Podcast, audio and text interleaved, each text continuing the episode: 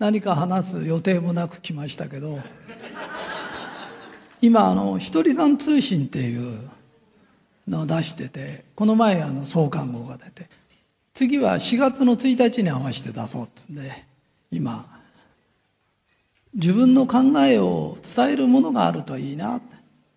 あのひとりさんの考えって伝言ゲームみたくしていくとね話が変わっちゃうだからこんな考えしてるよっていうのがあれば変わらないじゃない。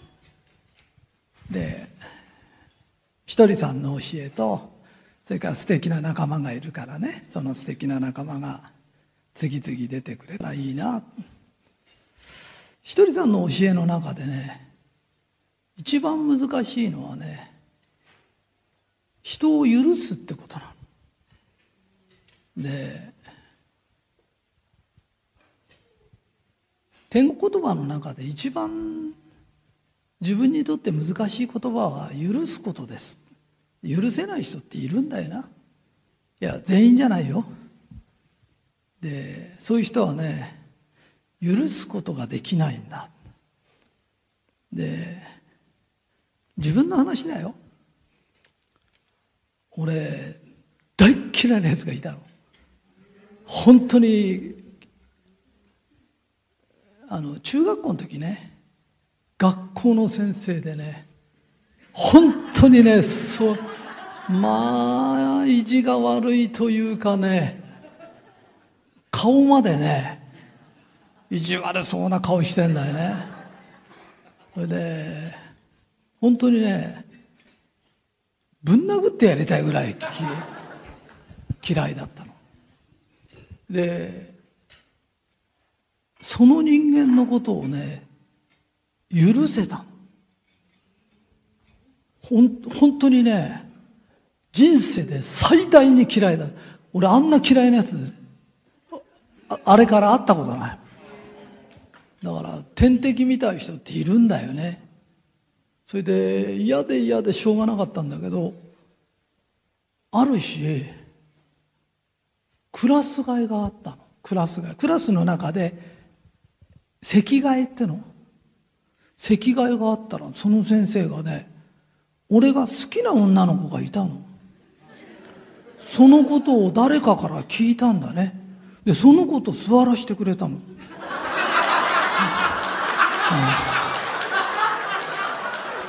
そしたらねなんか次の日からいい人に見えて。うん、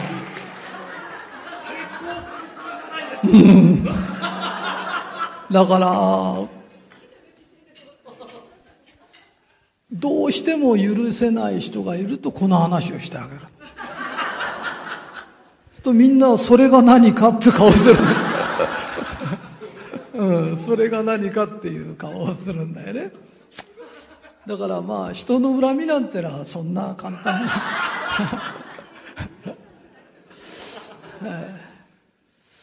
えー、今日は、えー、美化の話それから、えー、4月号にバランスの話っていうのを載せたらいやバランスの話っていうのを一回したら大した話じゃないと思ってたらすごくね喜ばれてこんなに聞きたがるんだと。でね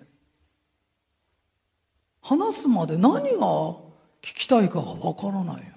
いや俺がね俺ってあんまり困ったことがないから何困ってんのか分かんないの。で美化の話ともう一つバランスの話っていうのをするからね。でこれはいい話だからさっきの話とは全然違う。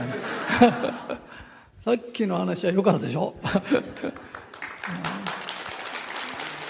もう急にその先生がいい人だな。で今一番好きな先生その先生え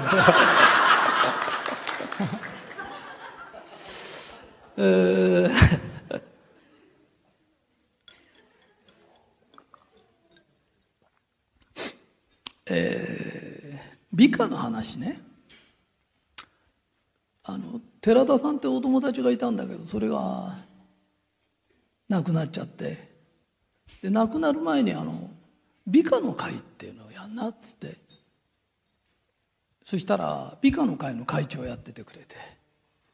で亡くなっちゃったから美化の会もなんか自然消滅しちゃって、うん、そしたら最近ね朝になるとね美化っていう言葉が聞こえるからじゃあ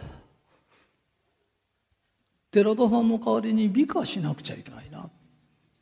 で朝今日一日美化して生きようって思うのね。それが続いてるの。で続いてこう、うん、例えばなんていうのかな。いやこの人しつこいなっているじゃない。そうするとしつこいなと思わないで粘り強い人ですね。と。一応びっくりするわけね。わかる？だからえー、新小岩新小岩でいいとこですね。仙台行くりゃ仙台行っていいですね。って全部みんないいんだよな。人に会うといいとこ見つけてそれで美化すると例えばしつこい人に粘り強い方ですね。とか言ったとするじゃない。相手は全然変わらないの。本当なんだよ。あの何ていうのかな。美化してあげると相手が変わるとかっていう話じゃない。美化するとじゃあ何ですかっていうとその人がいや美化してる俺が素敵に見えるの。ああ分かるかな。だからなんつうのかな。雪国食って雪国っていいですねとかって言うと大概言うのはねあんた住んでないからだよとか言うんだよね。でも雪国って嫌だすねとかね。いや雪で嫌になっちゃうねとか言われたら本当は辛いじゃない。だから一つずつ何でもこうこういう時こういう美化して人生こう美化して。で美化して生きてると俺が素敵に見えるの。でそれだけですかって言うとそれだけなの、うん、だけど俺たちって素敵に何に出てきたんだよな。で相手をどうこうしようじゃなくて相手からも俺が素敵に見えた時その人って変わるんだよな。あの恵美子さんがあの本出してあのさっき、えー、なんつ題名だっけ、えー、どんな悩みも解決しますか？答えますか？あ全ての悩みに答える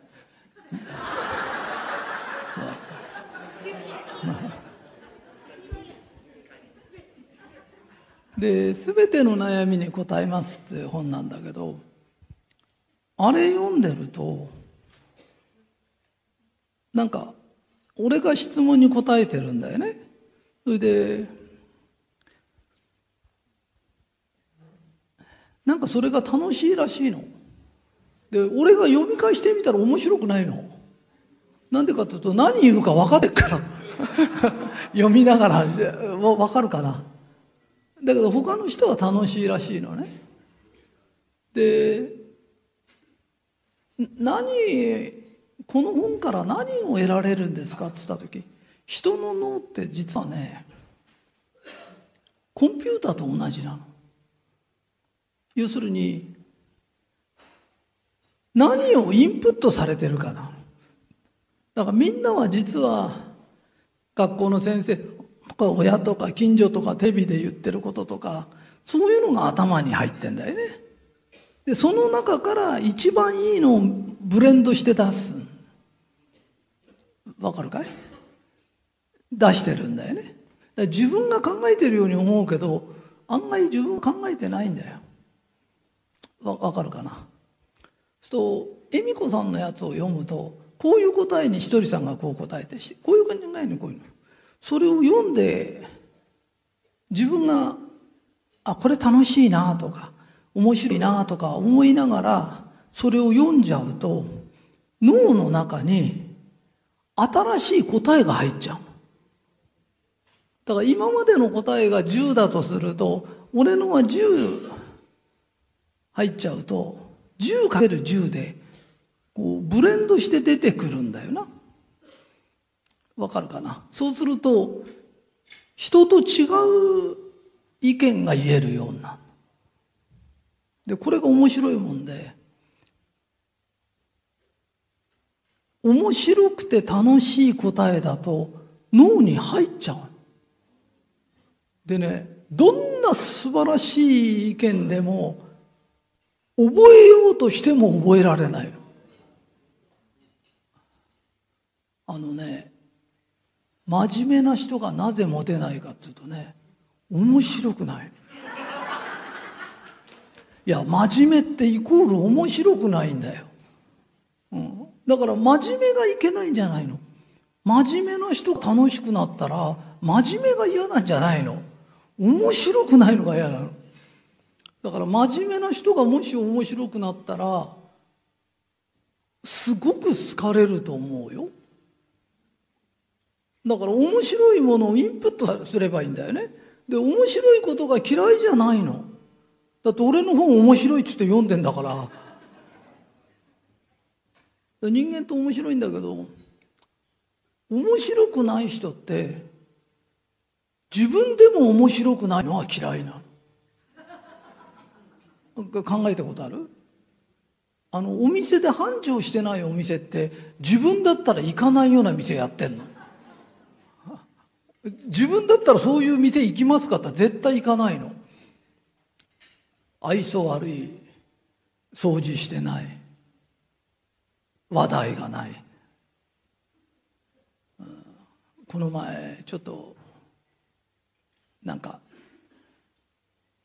集まんなきゃなんない用事があって集まったのねしたら古い友達が来てねその友達がね「斎藤ちょっと」って言うから行ったの。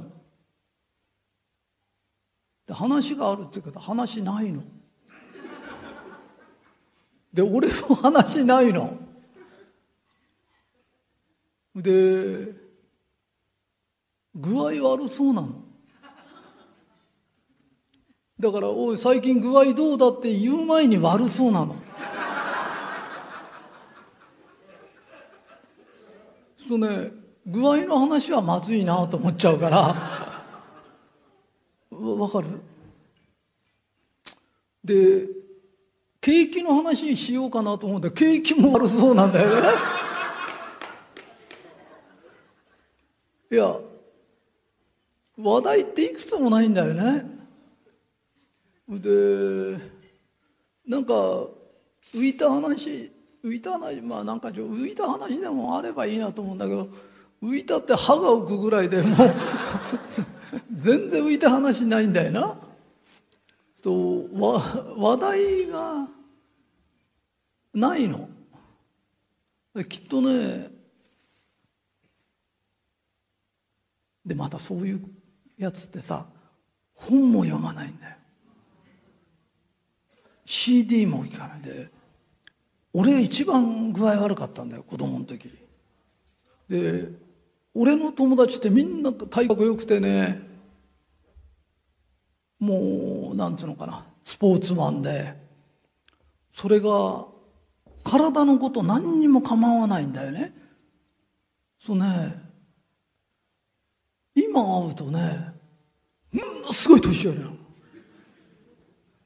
同じ年かって俺ね本当にね俺を若く見せるためにあの人連れて歩きたいと思って。あ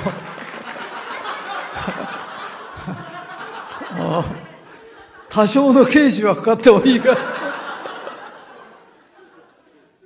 いや知識もね新しくて楽しいの入れないと脳も活性化しないんだよな。体も栄養のあるものとかいいもの取らないといくらねあの俺クラシックカーが好きなの。でクラシックカーってねあこの中には新車の人もいるけどクラシックカーの方もいるんだよな。でクラシックカーってね手入れして磨いとくとね新車でもね勝てないぐらいいいんですよ。ところが古い車ってねほったらかしとくと艶も何もなくなっちゃうとものすごくみすぼらいや人間もそうだって言いたいの。人間車は買い替えられるじゃん。でも俺たちってこの体でずっと行くんだよな。だから艶出したりさあのタンパク質取ったり俺たちタンパク質でできてたり体って骨でできてんじゃん。骨はカルシウムじゃない。コラーゲンもいるじゃない。入れてやんないとね無理だよ。だから何言いたいのかっていうとうちの社長たちって若いよな。本当に。たまに同級生と会うとねいやいけないんじゃないんだよ。みんなあれだけどね。びっくりするよな。それでそういう人って特徴をねあのひとりさんから新しい話を聞こうっていう気もないんだよな。わかるかい？だって CD 開けたって聞かないんだよな。あの新しいもの入れなかったらだんだん古くなっちゃうよ。体もね栄養入れなきゃさダメだし脳だって脳ってすごい大切なんだよ。この前あのどうしたら斎藤さんとこの人たちみたく若くなれるんですか？って言った時若くいようって気持ちだよな。一番大切なのは気持ち。要するに若く見られたいとか若くいようと思うからそういうことに例えば考え方も若くしようとか体も若くなるようなものを取りたいとかね。年は若かんなくたって若く見える人っているじゃない。わかる？そうするとさあのいろんなことがねできるんだよな。最近あのほら花江ちゃんとかさ舞ちゃんって今 k p o p っていうのに凝ってるのよ。でもしその k p o p に凝らなかったら花江ちゃんたちはずっとああいうことをしてる人をバカにしてたんだよね。あの追っかけやったり何やってる人をバカにしてたの。ところがやってみたらね楽しくてしょうがないの。うん。それですごくで楽しみって年取って島ができたから楽しみ見つけるってできないの。若い時から楽しいことしてないとダメなの。だから定年したら家にずっとゴロゴロ行ってのは遊びを遊びって急にできないの。だから働けるうちから楽しみいっぱい持ってな。ってしたら花江ちゃんとか真由美ちゃんは今 k p o p に凝ってんだよね。そ楽しくてしょうがないの。そうどうその結果すごいことが起きてんの。あのね同じ車なんか乗ってもずっと k p o p がかかってんの。ほいでずっと k p o p の話をするの。それが延々と続くの。と花江ちゃんたちは楽しい上に俺たちはすごい修行になるの。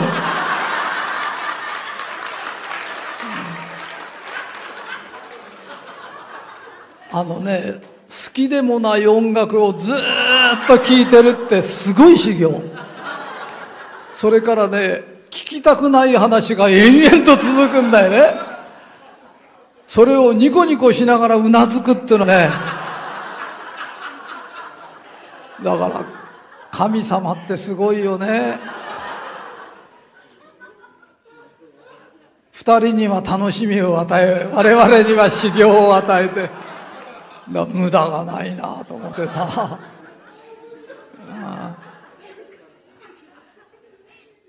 で何の話をしてたか分かん分かん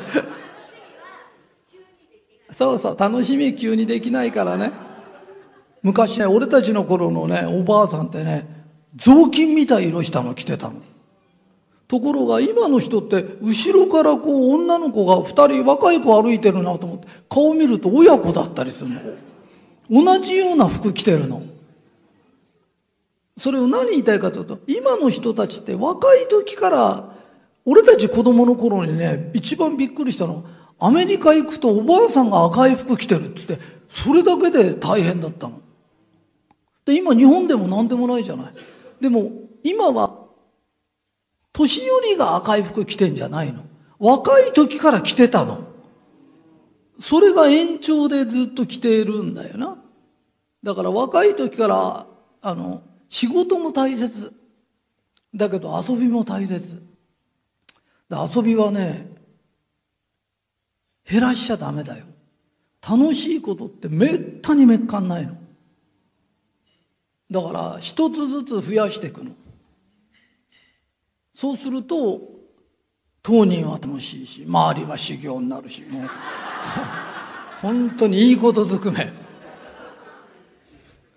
うん、分かった？このように美化するんだよ。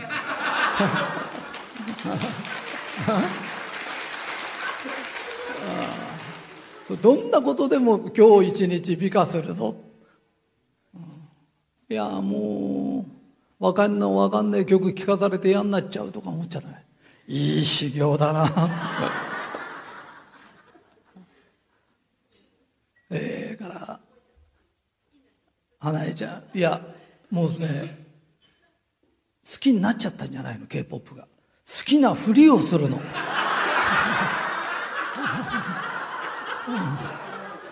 きになっちゃうんじゃないの。でこの子は誰なんだからと教えられるんだけど覚えられないの。でもね、えー、好きなふりをする。でこういう修行なの。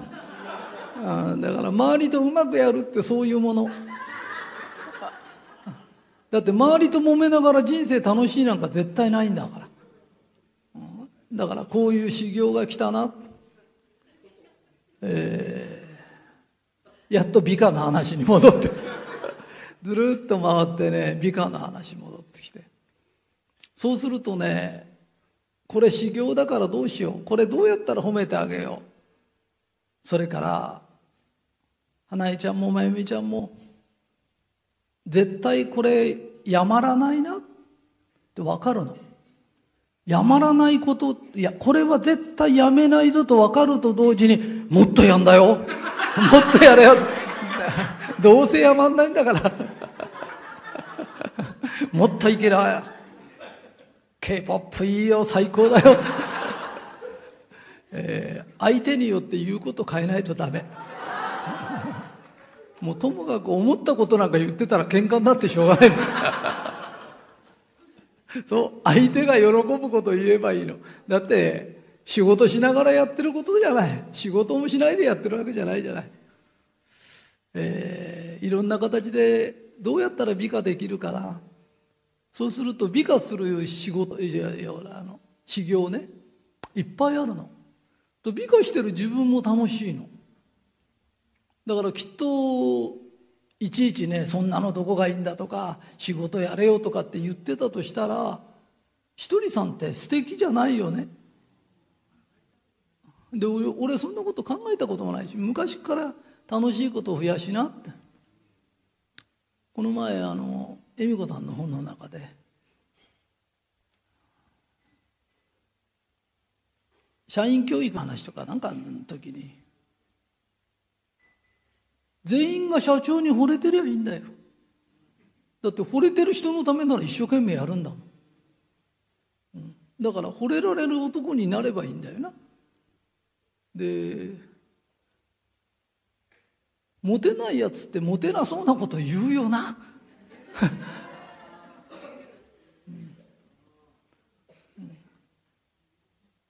俺ね昔からねモテる方なの。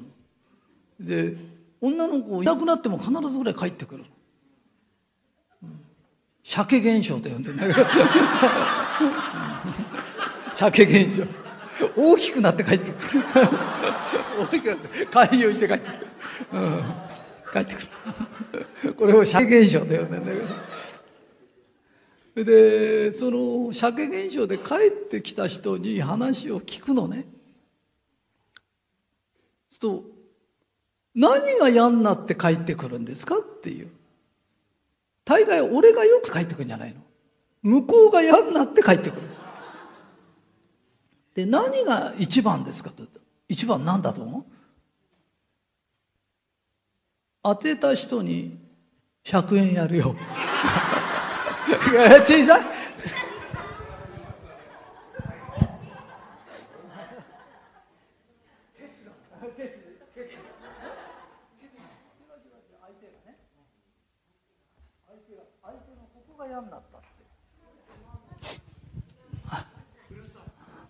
うるさい。わかる人いる？100円もらえるんだよ。やる気が出なかった。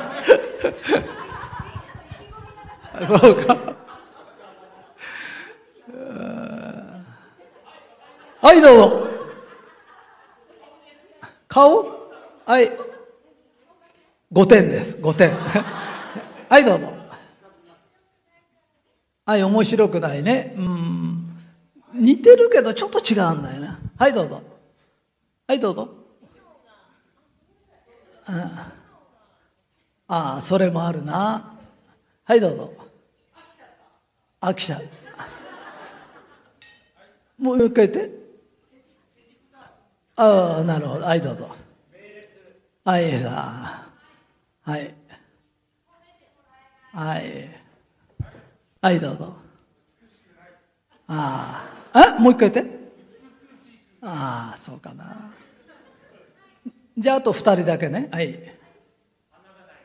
花がない。はい。不自由。口からもう一もう一人。あいよ。じゃあその二人。ああそれは許せないね。もうそれは一番許せないね。はいどうぞ。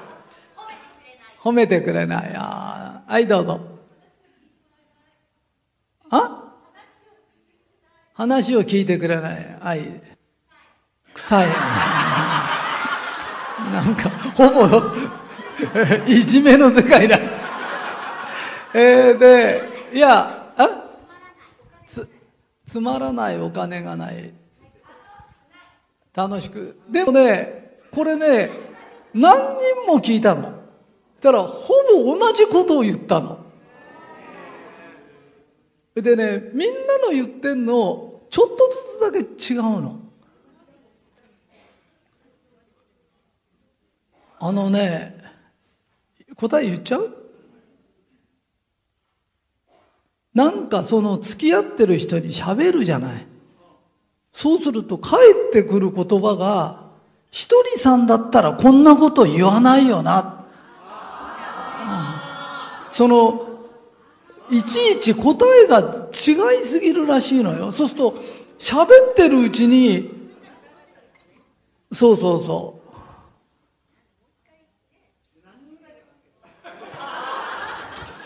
それは個人情報保護法案によって 個人情報法律に触れるから言えないんですでもね言われたの。だから俺のお弟子さんもそうだと思うよ。なんで俺のお弟子さんやってんの？って。日本中にいろんな人いるのに。きっと、なんか相手に質問した時に、一人さんだったらこんなこと言わないよな。一人さんならこんなこと言わないよなっつってるうちにね、だんだんだんだん嫌になってきちゃうんだって。口聞くのが嫌になっちゃうんだって。うん。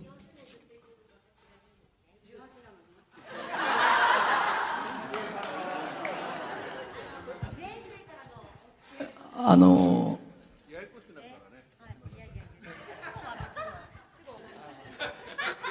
えー、あの前世からお付き合いの18歳のえみちゃんです。えー、あの、ひとりさんが一番最初から私ひとりさんについてきたのは、とにかく面白いです。で、他、ひとりさんを見てると楽しいし面白いから、周りが面白くないの。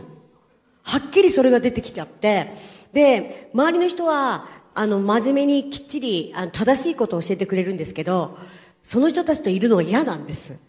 で、ひとりさんは面白い。で、面白い吸引力はでかいなと思いました。なので、面白さにずっと今も飽きずについてきてます。以上。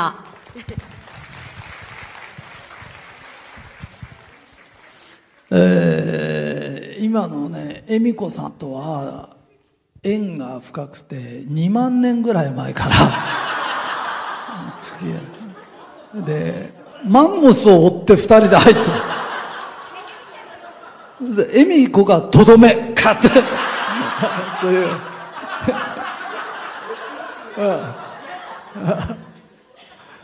なんかそう言うと恵美子さんのことが分かってもらえるんだよね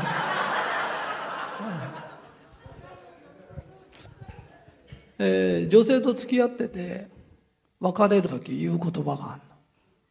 80のお姉さんになっても帰っておいでよ。って言うの。それで自分の彼女が嫁に行くの。だからもう自分のものなの。それで相手の男の人と子供が生まれたらその子は俺の子なの、うん。なぜかというと僕が牛を飼ってるとするの。でこの牛がよその牛と子供を作ってもこの牛はその牛のものではないの。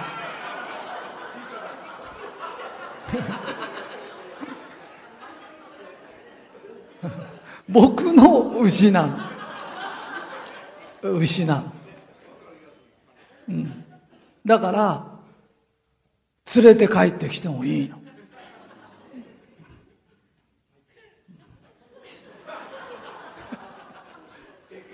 でかいでしょ？でこういう会話がよその人とだとできないらしい。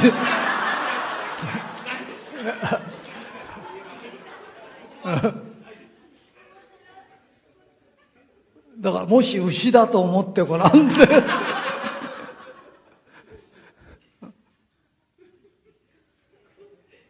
え。ー人間ってさ何でもね行く時は帰ってきやすいようなことを言ってやんなきゃいけないの。で帰ってこなくてもいいの。あとねひとりさんはずっとひとりさんらしくなきゃいけないの。うん。誰でもみんな恋したことあるよな。惚れたこともあるよな。惚れられたこともあるよなって。その時に自分で頭の中で描いて二十歳の時10年ひとりさんと付き合ったとか5年付き合った。女の5年って大きいんだよ。その青春を俺に捧げてくれたんだよな。その時に私3年間ひとりさんの彼女だったっていうのが誇りに思えるような生き方しないと申し訳ないんだよ。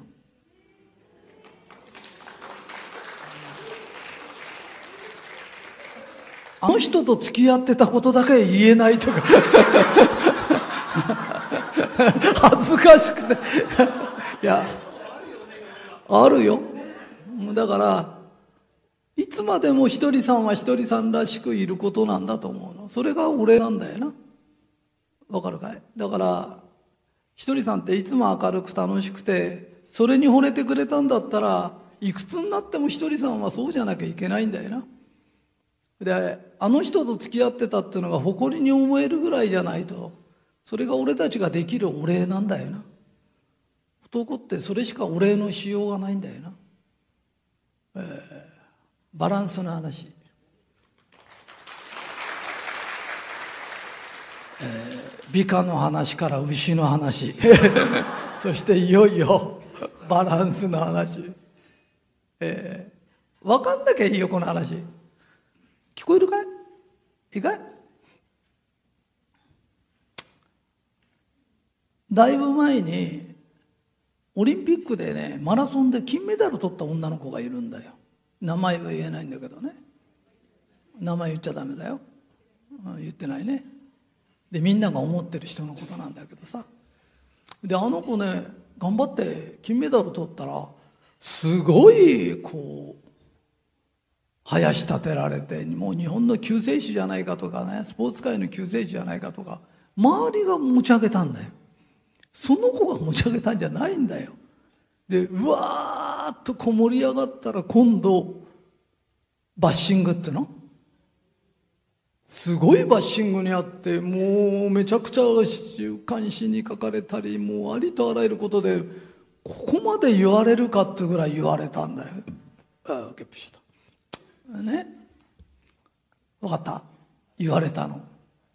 でこれを知らない人が急に偉くなったりなんかすると妬まれるとかわかる？しがまれるとかって言うけどそうじゃないんだよ。あれバランスの法則という法則なんだよ。あのね例えば俺たちここにいるとするじゃない。でこう上がっていくんだけど振り子がこう揺れると実力がここら辺だとするとこうぐーっとこう振り子が実力以上にいくんだよ。そうすると揺り戻しが来るんだよ。わかるかな？でこれが揺り戻しがこんなになってきながら元の位置に戻るんだよな。だから彼女は日本の救世主だとかいろんなこと言われたけどただ駆け足早かったんだよ。で努力家ってはもっと努力家もいたんだよ。わかるかい？だからこう若くて急に係長になるとか会社でもあるじゃん。出世しちゃうとか急にお金持ちになるとするとバランスを崩しやすいんだよ。要するに周りが褒めてくれちゃうんだよ。だからこの揺れを自分で調節する。わかるかな？例えば俺が納税日本一になって本出さないかって言って恵美子さんが本出せ本出せって本出したんだよ。わかる？で本出したくないんだよ。だけどしつけから出さなきゃなんなくなっちゃって出したんだよね。でその時に変な人の書いた成功法則じゃないと嫌だって。中に書いてあること変じゃありませんよってだよ。そういう問題じゃないんだよ。バランスの法則の話なんだよ。あのねみんな高校行ったり大学行ったり別にいやいや言ってんだよ。大学受験だってやりたくねえんだよ本当は。それでやっとみんなこう出世していくんだよな。そこへ俺みたい中学校もほとんど行ってませんとかっていう人が急に納税日本一になっちゃったりなんかするとまずいんだよ。いや本当にまずいんだよ。そうね。自分は変な人間ですからとか自分で自分のバランス取ってないとダメなんだよ。だマスコミはなんかいろんなこと言わそうとするんだよ。来年はどうしますかって。したら俺日本一になったら富士山の上だよな。富士山に登りたい人はいるけど住みたい人はいませんよ。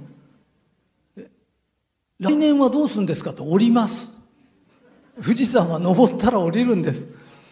ともかく乗せられてうちのお弟子さんやなんかにも言うの。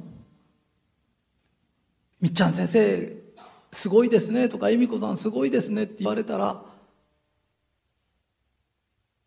必ずひとりさんに会ったからで私本当にそんな能力ないんですって言うの。でも恵美子さんそんなことなくて頑張ったでしょって言われて実はそうなのよって言っちゃダメなんだぞ。分かった私もこんなふうに頑張ったねとか言っちゃダメなんだよ。2回目言われてもいや本当にねあの周りの人がやってくれたのよとか従業員がやってくれたのよとか。ね？それでも恵美子さんそれだけで行くわけないじゃないって。じゃあ実は私もねって言っちゃダメなんだよ。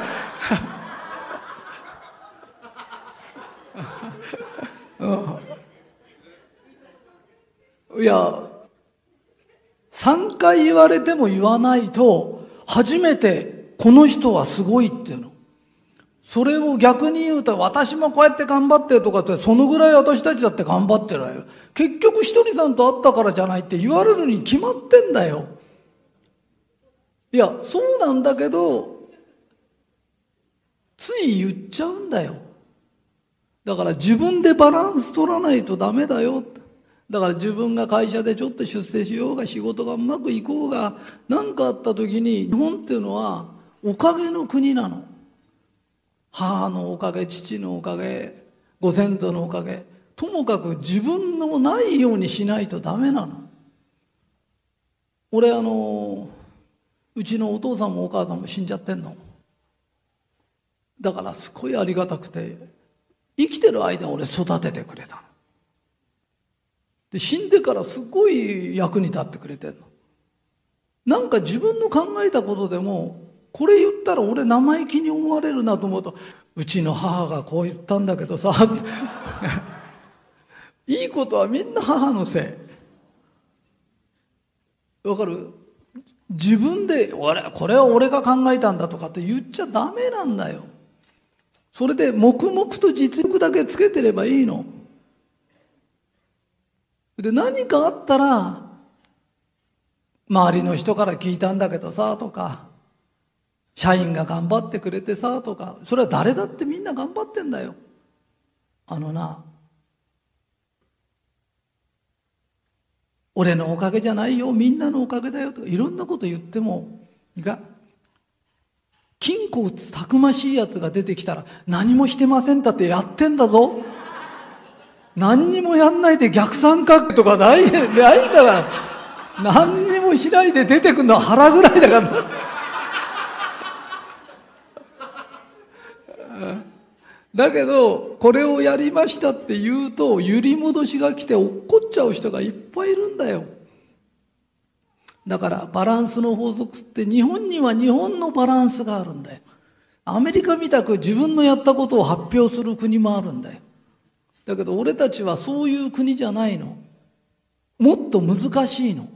日本っていうのは実力もあって謙虚じゃなきゃいけないの。それで初めて認められる国なの。わかるかい？だから、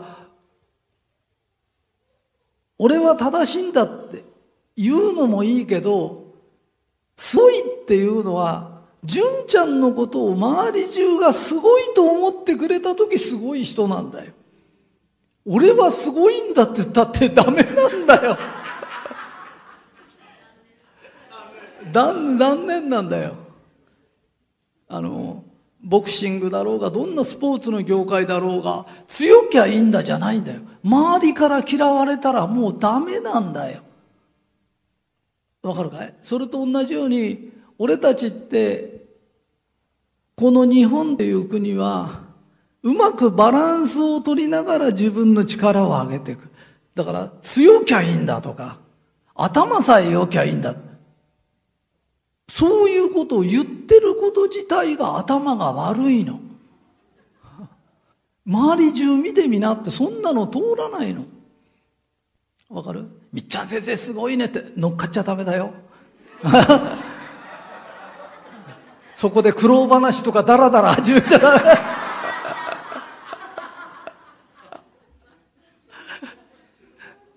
それでもね、周りの人ってバカじゃないから、全く努力もしないで上がったなんて誰も思ってないの。だけど、謙虚な人間が好きなの。で、この星はそうやって変な話、さっきのオリンピックの子じゃないけど、私、一生懸命走ってただけなんです。監督やなんかの言われた通りやってただけなんです。走ることが大好きなんです。で、そうやって言ってたら叩きようがないんだよ。わかるかい？人間ってね、ついなんかポロッと言っちゃうんだよ。で、努力もした。分かってんだよ。でも才能っていうのは神がくれたもんなの。だ努力家っていっぱいいるんだよ。だからよく恵美子さんが、私こんだけ努力したって、俺にも言わないしな。人にもお前が言わないの知ってるよ。だけど、お前より努力した人が山ほどいるんだよ。それで成功できない人が山ほどいるんだよ。だから苦労話なんかしたら、みんな本出すだろ？本が、本な？自主出版で出す人っていっぱいいるんだよ。俺たちは普通に本出るじゃん。自主出版の人の本ってみんな苦労話。どのぐらい苦労したか。この前すごい人上下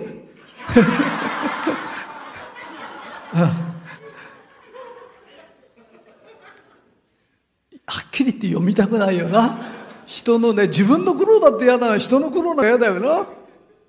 あれを超えるのには上中下出さなきゃ三冠本出すしかね。いや、えー、最後におまけね。あの、バランス取りなよっていう話は覚えといてな。あの、ちょっと偉くなったらさ、何したの？とか何したの？いや、みんなのおかげだよ、同僚のおかげだよって言い切っちゃなきゃダメだよ。で、それで初めて世間は認めてくれる。で、黙々と来年も頑張り、再来年も頑張りやってると、自然と認めてくれるようになる。最初のうちなんかまぐれだと思ってんだから。いいか相手がまぐれだと思ってたら、まぐれなのよって言うんだぞ。相手が聞きたい答えを出すんだよ。いいかどうせひとりさんと会ったから偉くなれたんじゃないのって相手は思ってんだから思った通りを言うんだぞ。正しい答えは相手が思ってることを言うの。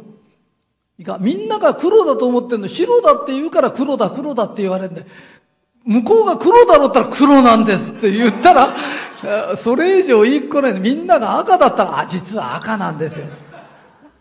そんなことどうでもいいから早くやめて仕事精出せ。自分の仕事に精出すの。えー、さっきちらっと、あ、これで終わりね。話ね。えー、いいの？いいかい？あのね、さっき話してた話ってあの花江ちゃんが言ってたのはねあの人って努力家と頑張り屋。うん。例えば1000万円の売り上げの会社が2000万にするとするじゃない。年間1000万でもいいやな。それが2000万にするとすると頑張っても倍は絶対いかないんだよ。何を言いたいのかというと、倍簡単な方法を発見したんだよ。わかるかい？年間1000万の会社が年間1億円にしちゃうとすると、10倍簡単な方法を発見したんだよ。じゃなかったら、倍なんか絶対頑張れない。仕事したことないなら別だよ。働いてない奴が働きゃ倍でも3倍でもいいけど、ゼロなんだから。わかるかい？それで、努力家、体育会系のやつが上に立つと、命令命令とでかい声ばかし出してんだよ。要は要は努力家は努力させることが好きなんだよ。わかるかい？いいかい？俺には部下が一人もいない時があったんだ。一人だから。だってなだって最初始めた時って一人じゃん。一人でやってんだよ。一人でやってると楽しく一人でやるんだよ。で一人で楽しくやってるとうまくいくとするじゃない。すると仲間が増えるんだよな。すとこの人たちがどうやったら能率よくいって楽しくなるか。か楽しいって、忠夫ちゃんダメじゃねえか、このバカ野郎って言われるより、忠夫ちゃんこうやってやった方がいいよとか言われた方がいいに決まってんだよな。わかるかい？この前、恵美子さんがね、ひとりさんを3倍広めたいって言うんだよ。でいろんな方法を考えてたとずっと聞いてて部ダメだなと思ったの。で、俺がいい方法を教えてあげるよって。いいかい？ひとりさん知ってるって聞くの。で、知らないっつったらそうっていうの。で、ひとりさん知ってるっていうの。で、ひとりさん知ってるって3人知らない奴がいたらワンポイントなの。だって知らない人にひとりさんって知ってるって聞いたんだよな。そしたらひとりさんも知ったんだよな。わかるかい？そうすると100ポイント貯めれば300人が知るんだよ。わ、わかるかい？で、普通の人は知らない人に説明してひとりさんを教えようとするんだよ。そうじゃないんだよ。いかひとりさん知ってるっつっただけでこの人はひとりさん知ったんだよな。で、100ポイントやってるうちにその人何って必ず向こうが聞くのがあるんだよ。その人に言えばいいんだよ。だから、いいかい？聞かせられなかったことをマイナスとして取るか、俺みたく知らない人を点数として数えさせるか、そうすると知らないってやつにが多ければ多いほど得点がもらえるってことになると、言うのが楽なんだよ。わかる？いいかい金でも金だけすくい上げることはできないんだよ。ガバッとすくってぐるぐるぐるって回してると金が出てくるんだよ。でその人何って聞く、こういう人だよって教えると聞きたい人は聞いてくるんだよ。聞きたくない人に聞かせようとするからおかしいんだよ。聞きたくない人には、ひとりさんって知ってるだけでいいんだよ。だって知ったんだもん。で、なんでかっていうと、他の人はできない技だけど、いいかい斎藤って知らないやついないんで、大概クラスに一人いるんだよ。で、一人って名前珍しいから、覚えちゃうんだよ。で、一人っていう言葉は知ってるんだよ、すでに。で、知ってるものと知ってるものが組み合った時、絶対知ってるなんだよ。覚える必要がないんだよ。スリムドカンってさ、ドカンは知ってんだよ。スリムも知ってんだよ。勝手に覚えるんだよ。わかるかい？だから、一人さん知ってるだけ聞けばいいんだよ。で、知らない人の点数数えて、要は知らない人を100ポイント集めましょうってゲームにすれば誰だって楽しくやってんだよ。で、その、あわ、わかるかい？だから、一番面白くないことに点数をくれなきゃいけないんだよ。それを頑張った成功したものにだけやると、外れが多いからくたぶれちゃうんだよ。言ってることわかるかい？だから何言いたいのかっていうと、俺は一人でも楽しくゲームにしてやるんだよ。で、こんだけの部下ができたら、この部下を楽しくやる方法、上は俺の言うことって聞かねえんだよ。だって俺より偉いんだから。聞かないんだよ。だけど、この人たちがすごくうまくいってりゃ会社で係長になってそこが楽しくうまくやってりゃ絶対に課長になるんだよ。わかるかい？だから、ピアノでも何でもそうだけど、ピアノの先生っていうのは面白くないことを乗り越えた人なんだよ。だから面白くないことを人に強要するんだよ。わかる？で、自分だって死ぬほど泣くほど嫌だったんだよ。だから一番つまんないなって時に K-POP を教えるとか、今流行りの曲を教えるとか、要は一番自分が嫌だったことを改良しようって人間、俺は学校大嫌いなんだよ。なぜかと先生面白くしようって努力が見られないんだよ。で、俺にだけ勉強させようとするんだよ。この面白くなさを何とかしろよっていう。わかるかい？だから俺が言いたいのは、自分が部長になったら部下ができる。そしたらその自分の部はどうしたら楽しくなるだろうか。いいかい？このことを考え出したら、出世した人間は全員がそれを考えたと。そしたら天国になるね。みんなで楽しいことを教え合って、わかるかい？マルカンの楽しさって何ですかっていうと、俺のってのは一番つまんないことを楽しくする努力をするんだよ。わかる？知らないって人は3人めっけたワンポイントだからな。今日から100ポイント全員で共同ですとかって言うと、知らない人を選んで喋るようになったりする。で、それを面白くやってるうちに金が出てきて、勝手にテープ聞く人が出てきたり、一人のとこのものを使いたい人が出てきたりするんだよ。わかるかな？だから、つまんないことで嫌になっちゃう。それを面白いことに変える。わかる？だから、努力とか根性とかじゃないの。つまらないことを面白いことに変えるんだよ。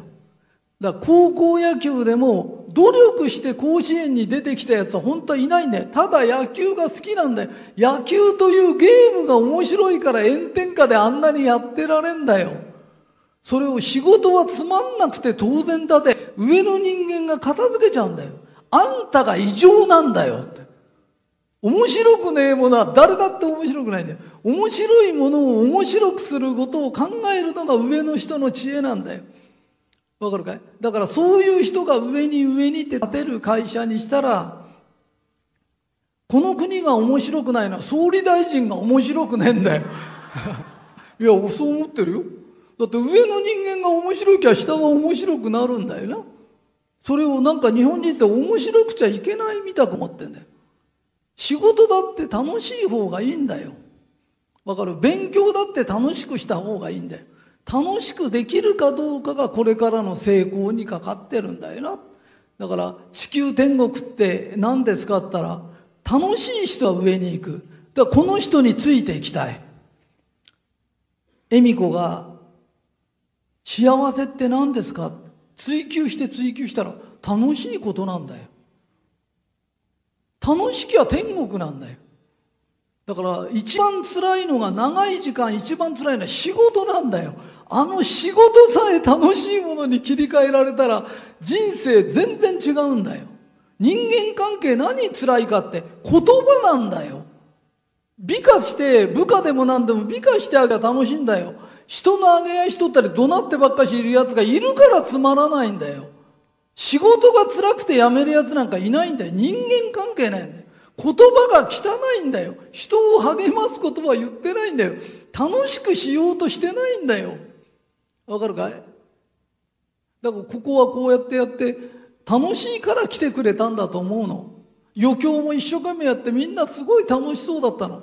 おそらくあれは1ヶ月も2ヶ月も練習して出てきたんだよ。1ヶ月2ヶ月楽しかったんだよ。いかまた来年やるよと言うと同時に頭は楽しい方に行くんだよ。だから人生ってパーティーは楽しいのは当たり前だよ。だけど楽しくないパーティーって山ほどあるんだよ。